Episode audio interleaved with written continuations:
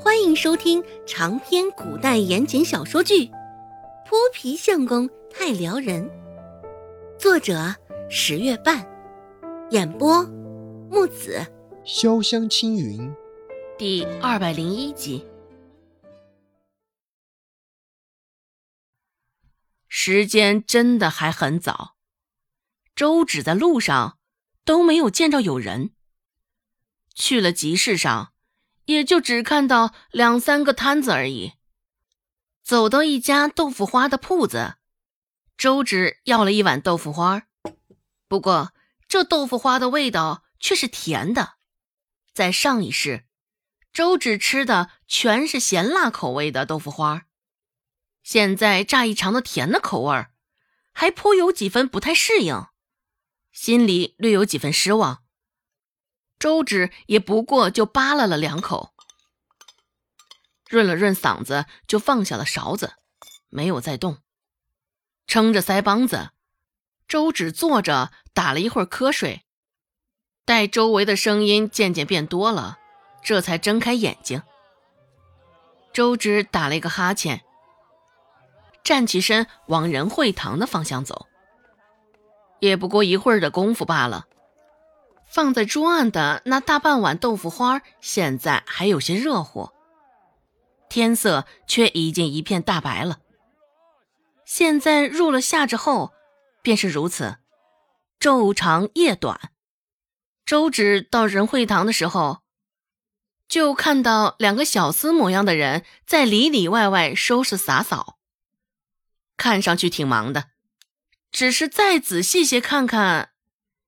也不是很忙的样子，抬脚迈过门槛儿，周芷走了进去，还没等他开口，一个较为矮小的小厮就开口了，说道：“小丫头，你来这有什么事儿吗？”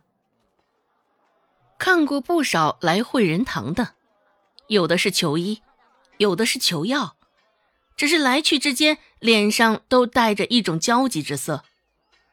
断然不会像周芷现在的模样，淡定之路，闲庭阔步。也正是看到他这样子，小厮才会这么问。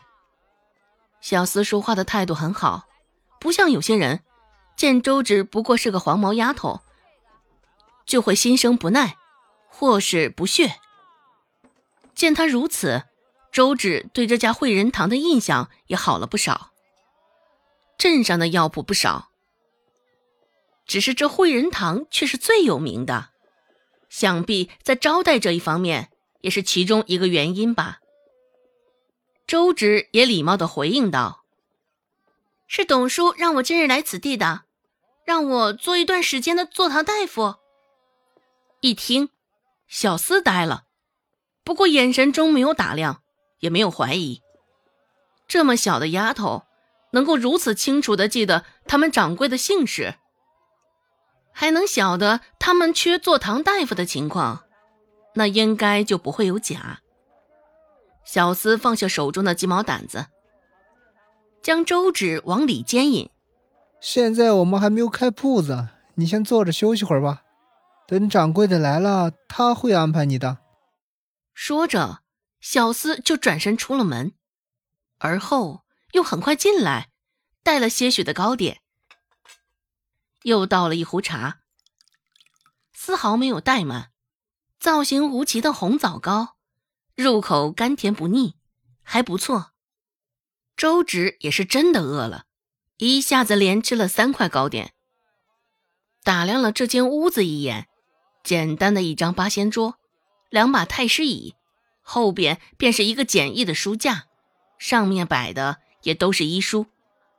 周芷随手抽了一本。又重新坐了回去，只是他才刚翻过几页而已，外头就是一阵吵吵嚷嚷的声音。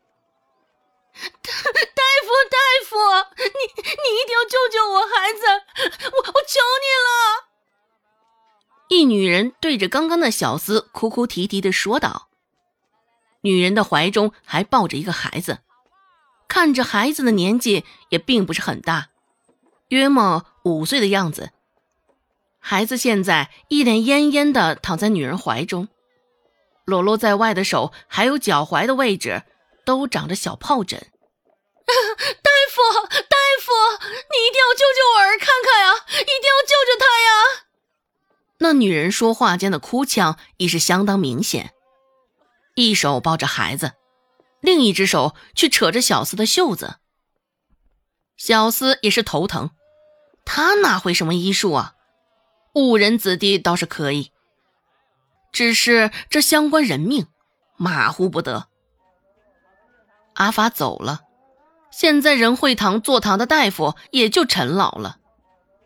只是陈老这时候还在路上，估摸最起码还得半炷香才能到。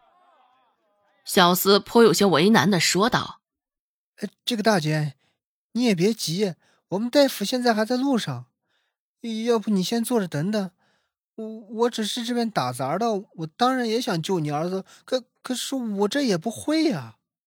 小厮说的是声情并茂，只是现在那女人却听不进去。现在一心念着要救儿子，哪还有别的心思？像是魔怔了一般，女人说道。什么悬壶济世啊，都是都是诓人吧！现在我儿病了，竟然都能袖手旁观。要不你……小厮刚想建议他去别的药铺看看，指不定会有大夫在。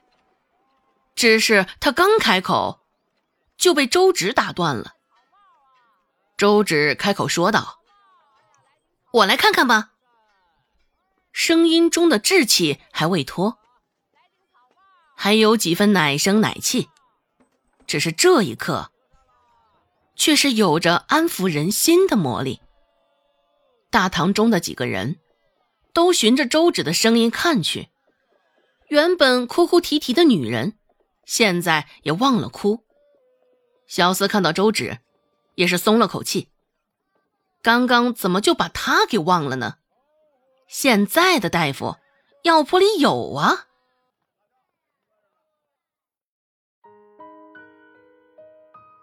本集播讲完毕，感谢您的收听。感兴趣，别忘了加个关注，我在下集等你哦。